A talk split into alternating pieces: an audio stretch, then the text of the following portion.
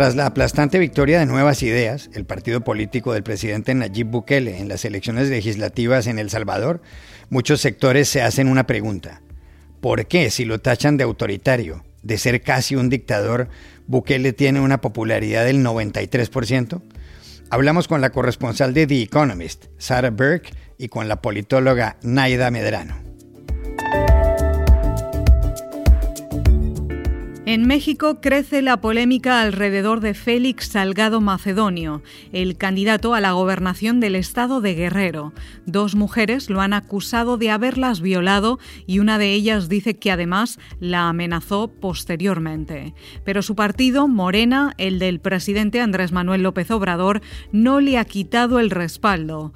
¿Cómo interpretar esto? Contactamos a la diputada federal feminista Marta Tagle. En Francia, la comisión que sigue el caso acaba de revelar que al menos 10.000 menores de edad han sido abusados sexualmente por miembros de la Iglesia Católica. Todo ello se produjo en los últimos 70 años. El informe definitivo se conocerá en unos meses. ¿Cómo fue elaborado? Lo explica en el episodio de hoy desde París la periodista Amanda Sánchez. Hola, bienvenidos a El Washington Post. Soy Juan Carlos Iragorri, desde Madrid. Soy Dori Toribio desde Washington, D.C. Soy Jorge Espinosa desde Bogotá. Es jueves 4 de marzo y esto es todo lo que usted debería saber hoy.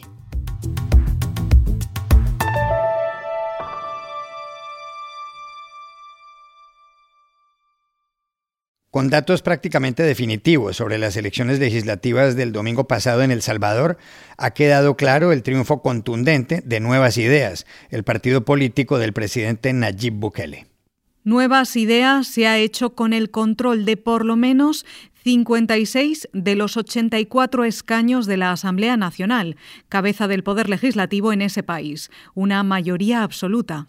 Dori, con el control del Parlamento, el partido de Bukele no solo podrá sacar adelante leyes, sino también elegir a magistrados de la Corte Suprema de Justicia y al fiscal general, entre otros.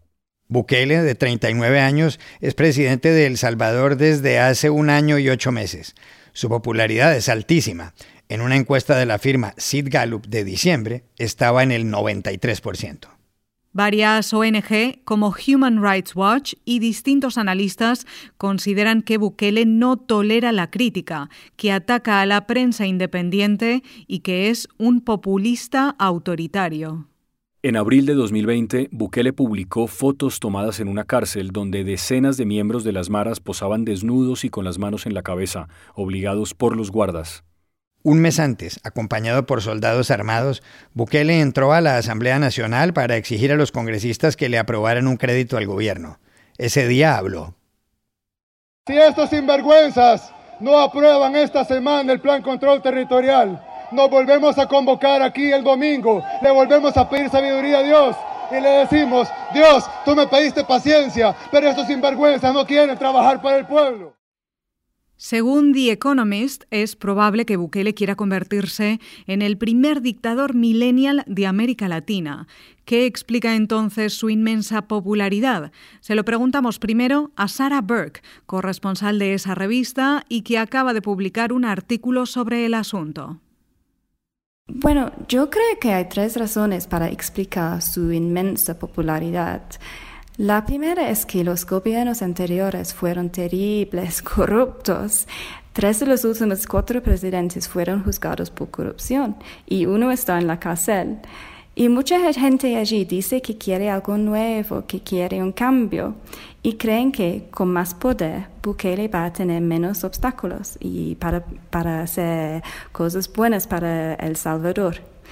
La segunda razón es su imagen y cómo lo maneja. Es joven, se viste como ellos, parece moderno, pero más allá, él entiende muy bien cuánto es importante y entonces sabe cómo hacer publicidad o, mejor dicho, propaganda. Usa las redes sociales como Twitter, sube fotos de su, su hija en Instagram y su esposa.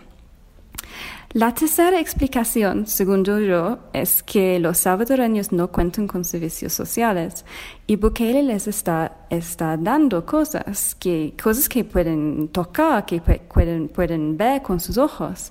Durante la pandemia, el gobierno mandó 300 dólares y canastas de alimentos a 1.5 millones de personas y ahora dice que va a mandar computadores, o sea, laptops, a todos los estudiantes. Y como todos los populistas, le gusta Bukele hacer obras. Y la semana pasada yo fui a Surf City, es una franja costera donde quieren atraer turismo. Y había mucha gente saliendo de sus coches para tomar fotos de, de la nueva carretera que va allí. Vamos a ver si esto mantendrá su popularidad en el futuro. También le preguntamos por la popularidad de Bukele a la politóloga salvadoreña Naida Medrano, que hizo referencia a tres de los cuatro presidentes anteriores, Mauricio Funes, Antonio Saca y Francisco Flores.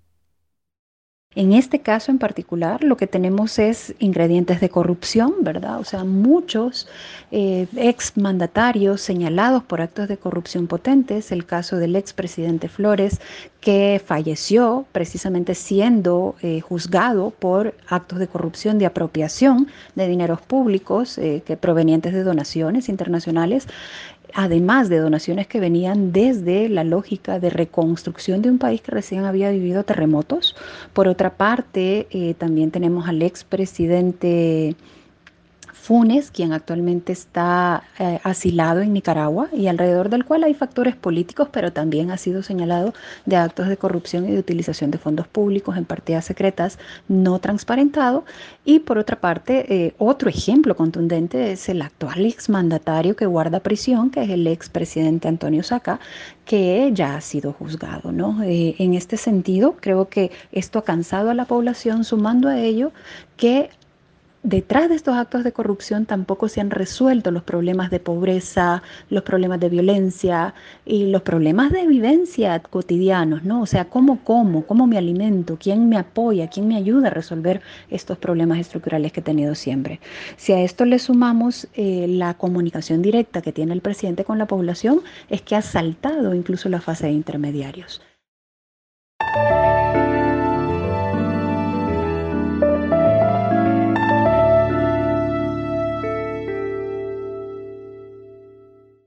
En México se ha suscitado una controversia nacional en torno a Félix Salgado Macedonio, candidato a la gobernación del estado de Guerrero por el Movimiento de Regeneración Nacional, Morena, que es el partido político del presidente Andrés Manuel López Obrador. Salgado Macedonio, que fue senador y que acaba de cumplir 64 años, espera ganar en los comicios del 6 de junio, pero en su contra hay denuncias de dos mujeres que afirman que él las violó. Una de ellas es Basilia Castañeda. Basilia Castañeda afirma que en 1998, cuando tenía 17 años, viajó junto a su novio a Acapulco, en Guerrero, para conocer a Salgado Macedonio. Su novio y el dirigente político, que en ese momento sonaba mucho, pertenecían al Partido de la Revolución Democrática, el PRD. Castañeda le ha dicho a la justicia que ese día se extravió en la ciudad y tomó un taxi de regreso a la casa de Salgado Macedonio, donde había estado, que él la hizo pasar y que una vez en la sala se le arrojó encima y la violó. Parecía un animal, anotó. A la denuncia de Basilia Castañeda se suma la de otra mujer que ha mantenido el anonimato, según la cual en 2016, cuando trabajaba en el diario La Jornada Guerrero, cuyo dueño era Salgado Macedonio, él la citó a la casa, le echó algo en una bebida y la violó. No solo eso ha indicado esta mujer. Salgado Macedonio la amenazó si ella acudía a los tribunales. Y mientras todo esto se aclara, la candidatura del ex senador a la gobernación de Guerrero sigue en pie movimientos feministas y otros sectores se quejan. López Obrador continúa apoyando a Félix Salgado Macedonio y se ha referido a quienes cuestionan ese respaldo. Es muy lamentable que el movimiento feminista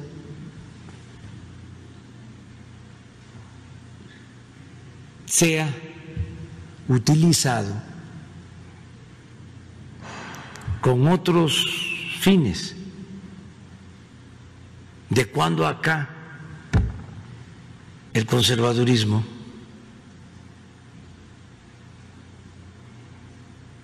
simpatiza con el movimiento feminista. Otras voces, como la de la feminista Marta Tagle, diputada federal del Movimiento Ciudadano, se han expresado. Hablamos con ella. Las implicaciones son que desafortunadamente la violencia contra las mujeres no tiene consecuencias. El hecho concreto es que Félix Salgado Macedonio ha sido señalado por varias denuncias de abuso sexual y en lugar de que esté frente a la ley, siguiendo un proceso penal en su contra, es premiado con una candidatura al gobierno de Guerrero una candidatura que es postulada por el partido mayoritaria y que es sostenida por el propio presidente de la República, a pesar de que ha habido múltiples manifestaciones de diferentes organizaciones, personajes y sobre todo de feministas que se han manifestado en las redes y en las calles ante esta situación. Es inconcebible además que esto suceda en un país como en México, que diariamente suceden 10 feminicidios y que además tan solo el año pasado hubo más de 5.000 denuncias de violación, denuncias que se dieron en medio del confinamiento por la emergencia sanitaria y que quedaron totalmente impunes, sin resolverse. Desafortunadamente, la violencia contra las mujeres en México no tiene consecuencias políticas.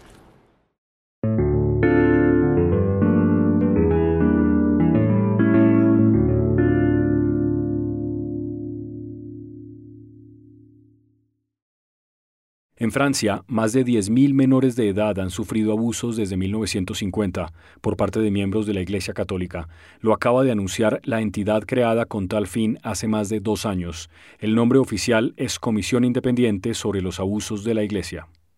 Jean-Marc Sauvé, que encabeza el organismo, habló en el canal BFM Televisión. Dijo que buscaron muchos testimonios en las regiones donde revisaron cuestionarios respondidos por las víctimas, que encuestaron a más de 30.000 personas sobre el asunto y que han revisado archivos. Donc ça, c'est, il y a tout un travail d'état des lieux. Mais nous ne faisons pas que l'appel à témoignages. On a fait des déplacements dans des régions. On a fait une étude de victimologie avec le, questionnaire qui a été renseigné par les victimes. Nous avons lancé en novembre une enquête en population générale sur 30 000 personnes représentatives de la population française. Elle s'est terminée fin janvier pour avoir de nouveaux instruments de connaissance et de mesure. Et puis il y a tout un travail de recherche sur les archives. ¿Qué implicaciones tiene este anuncio de la comisión de cara al informe que aún no se ha hecho público? Para saberlo llamamos a París a la corresponsal de Caracol Radio de Colombia, la periodista venezolana Amanda Sánchez. Bueno, estamos hablando de un promedio de 140 abusos cada año en Francia desde 1950. Es un adelanto porque el informe final se entregará en octubre y allí está el registro de lo ocurrido en los últimos 70 años en el país con respecto a este tema. La Comisión Independente sur les abus sexuels dans l'Église, como se llama en francés, se creó específicamente en el año 2018 para conocer la magnitud del problema de la pederastia en el seno de la Iglesia Católica. Es un asunto por demás inquietante tomando en cuenta que casi la mitad de la población en este país es católica y precisamente eso hizo que uno de los principales desafíos para la comisión fuera lograr que las víctimas rompieran el silencio, que contaran su historia. En 2019, Jean-Marc Souvé, el presidente de la comisión, publicó un video pidiendo los testimonios. Él decía en ese momento que nada podría hacerse ni cambiarse si no se daba primero la palabra a las víctimas. Estuvo habilitada una página web, pero también podía hacerse por teléfono, por correo electrónico o incluso por carta postal si alguien prefería escribirlo a mano. La comisión trabajó también con el Instituto Nacional de Salud e Investigaciones Médicas de Francia para conocer el número de casos de abuso sexual en la población general y revisó los archivos de un tercio de las diócesis en el país. Lo que viene ahora es conocer cuáles serán las conclusiones, en concreto relacionadas con las recomendaciones para indemnizar a las víctimas y la conferencia de obispos de Francia está intentando incluso avanzar de forma más rápida y tomar una decisión a finales de este mes de marzo sobre una posible indemnización.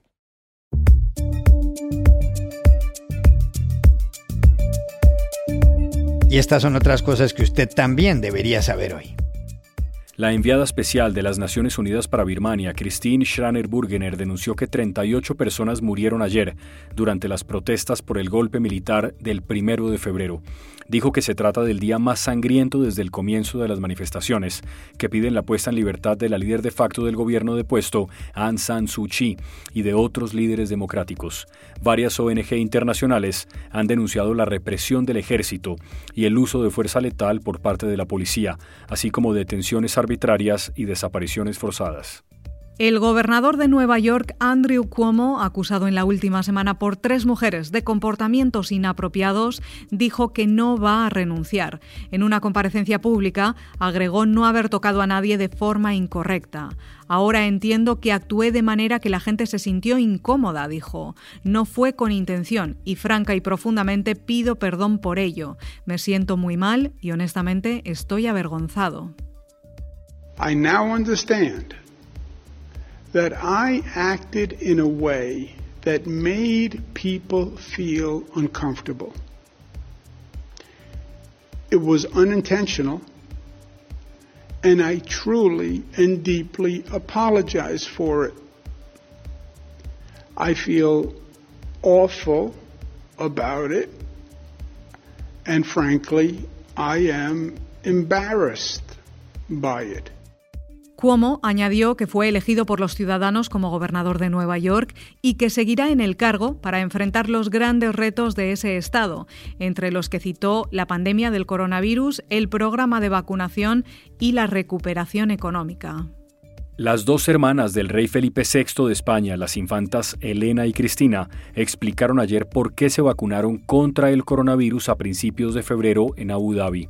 Elena, de 57 años, y Cristina, de 55, enviaron un comunicado al diario El Mundo, en el que señalaron que en la capital de los Emiratos Árabes Unidos les ofrecieron la vacuna para que puedan seguir visitando regularmente a su padre, el rey emérito Juan Carlos I. El exmonarca, salpicado de escándalos, se encuentra autoexiliado allá desde agosto. Varios ministros del gobierno español mostraron su rechazo a la actitud de las infantas. Y aquí termina el episodio de hoy de El Washington Post, El Guapo. En la producción estuvo John F. Burnett. Por favor, cuídense mucho. Y pueden suscribirse a nuestro podcast en nuestro sitio web, elwashingtonpost.com, seguirnos en nuestra cuenta de Twitter, arroba el post, y también nos encontrarán en Facebook buscando el Post Podcast. Chao, hasta mañana.